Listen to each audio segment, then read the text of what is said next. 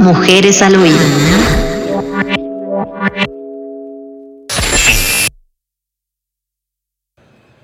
Balcón al mar. Daniel Alcíbar. El amanecer se demoraba, ese día en que yo miraba todos los matices del cielo desplegarse detrás del enorme vidrio de la sala de espera del aeropuerto.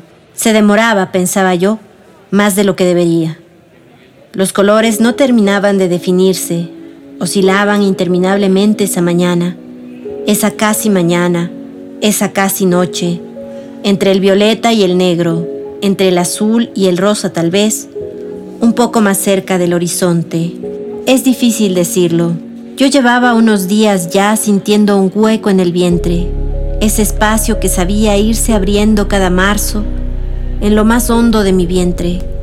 Aparecía como un punto cuando yo me había olvidado casi de su existencia y entonces trataba de ignorarlo. Tan insignificante era. Me distraía con el trabajo, con las perras, con los libros, pero había algo que no me dejaba, ante ese vacío mínimo en el centro de mi cuerpo, vivir en paz. Con los años aprendí entonces que ante la aparición del vacío, pequeñísimo en principio, cerca de febrero o marzo, debajo de mi ombligo, pero más adentro, lo único que podía hacer era fingir, hasta que fuera imposible seguir haciéndolo. En ese amanecer lento en el aeropuerto, aún trataba de fingir, tanto le temo, que el hueco no había vuelto a manifestarse tras meses de latencia silenciosa. Sin embargo, esa división interior, esa suerte de espacio neutro, ese punto que había sido origen y luego fue puro desenlace, fue lo que me hizo comprar un pasaje de avión a la costa, que me imaginara tirada sobre la arena desierta, de cara al sol y escuchando el rumor del mar y actuar en consecuencia. Una noche, nos habíamos echado en una planicie a mirar las estrellas. Es poco lo que recuerdo de todo eso, salvo la magnitud del cielo que nos cubría, su negrura profunda, presionada débilmente por las estrellas que brillan, sin embargo con toda su fuerza. Yo le pregunté, ¿dónde estaría la luna? Pero no recuerdo qué respuesta me dio. Y esa inmensidad nos trajo, creo, una certeza renovada del final de todo lo que veíamos y de nosotros mismos y nos trajo también, o al menos a mí, paz, porque supe, ante la vista de ese paisaje sideral, que ningún dolor podía ser tan duradero, y que si nada podía durar lo suficiente como para ser relativamente importante con respecto, por ejemplo, a la estrella más brillante que veíamos, luego me enteré de que las estrellas que vemos en el cielo fulgurando están casi siempre muertas, y su luz ya no existe en el punto de origen. Poco podrían importar nuestras vidas como construcciones individuales, y menos aún nuestra vida común. Reíamos también esa noche bajo las estrellas, porque era lo que más hacíamos juntos, sobre todo de cara a la pérdida. Una voz dijo por el altoparlante que todos los vuelos estaban retrasados por las condiciones climáticas. Los fuertes vientos que hacen que los vuelos de 30 minutos duren 4 horas o 2 días. Yo tenía cierta expectativa de ver el amanecer desde el avión, pero ahora ya claramente eso no iba a pasar. No me moví de mi asiento ni reclamé nada. Cada vez que la vida me había tendido una trampa, me había quedado paralizada y no pretendía hacer más ante una trampa menor como esta. Solo me quedé mirando la claridad avecinarse sobre todo lo visible, iluminarlo todo y dejarlo expuesto ineludible, desnudo. La luz de esa mañana tan amarilla me recordó una película francesa que vi hace unos años. Tiene un hermoso nombre, A nuestros amores. La protagonista es una muchacha de 15 o 16 años que una noche, tras traicionar a su novio de la adolescencia con un soldado, descubre que no podrá jamás volver a serle fiel a nadie. Llora entonces y a partir de ahí se enamora compulsivamente de un hombre tras otro y luego los abandona.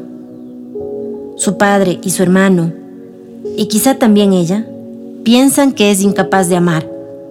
Yo creo otra cosa, que ninguno de nosotros, ni yo, ni nadie que conozca, puede amar tan sinceramente como ella, que nadie que yo conozca, y mucho menos yo misma, es tan sabio que entienda de entrega y de desapego, a tal punto que se conviertan juntos en amor. Al final se va a Estados Unidos, abandonando a un hombre con el que había estado casada por un tiempo, al encuentro de un nuevo amor. Ahora yo empezaba a sentir otra vez el vacío en mi cuerpo y sentí con su aparición también una necesidad imperiosa de entregarlo todo.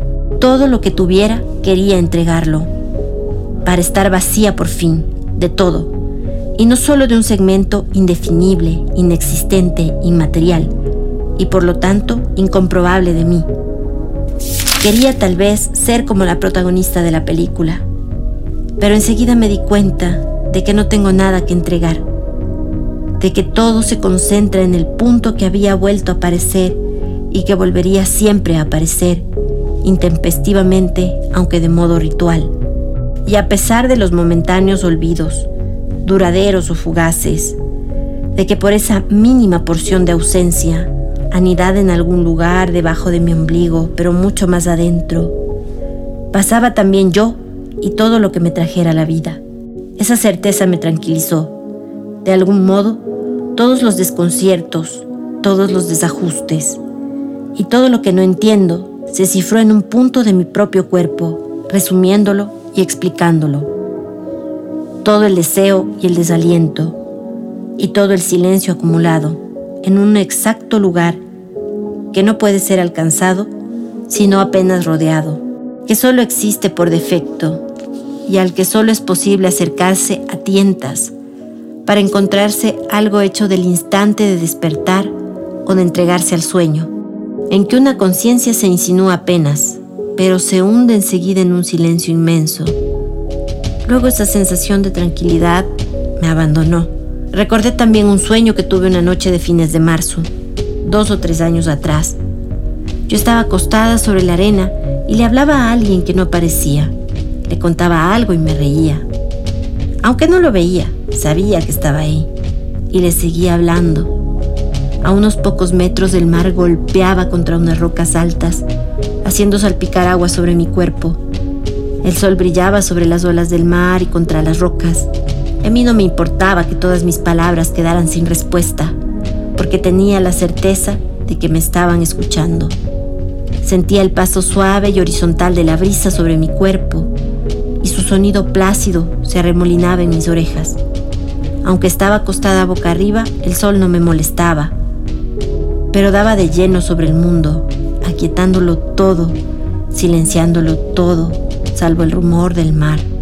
Y a pesar de mi posición, desde la cual solo hubiera podido ver el azul de esa mañana de sueños, el paisaje se me presentaba clarísimo, el océano inmenso e ininterrumpido, agitado apenas por una marea débil descompuesto en millones de fulguraciones producidas por el sol y confundido en la lejanía con el cielo también infinito y azul.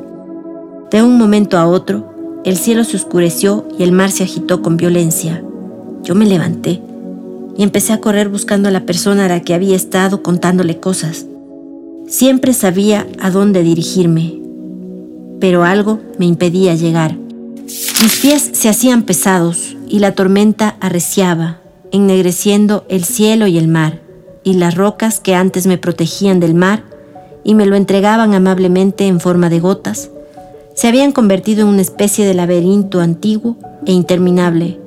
Escuchaba, o creía escuchar que me llamaban, pero cuando seguía los sonidos me encontraba con una pared y con otra, tan altas que no me dejaban ver el mar detrás de ellas, pero el sonido de la tormenta sí atravesaba esas paredes y me atemorizaba.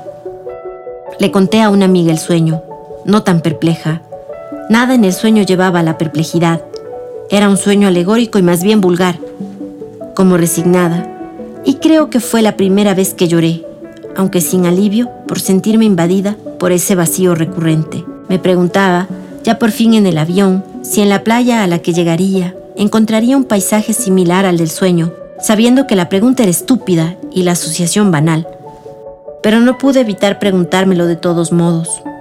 Y eso me hizo sonreír para mí misma. notando con un poco de vergüenza el placer que me producía una coincidencia como esa. Algo que me dijera que entre las imágenes impersonales de mis sueños y el mundo existía algún acuerdo, alguna concordancia, aunque fuera lejana. Desde Manta tomé un bus tras otro, en busca de un lugar despoblado donde pudiera observar el mar sin compañía. Pasé toda esa tarde viajando y el movimiento trajo calma a mi mente. Por las ventanas de los buses pasaba todo tipo de paisajes, atravesados por esa bruma de la tarde en la costa, que cae suavemente sobre el mar y tiñe todo de gris.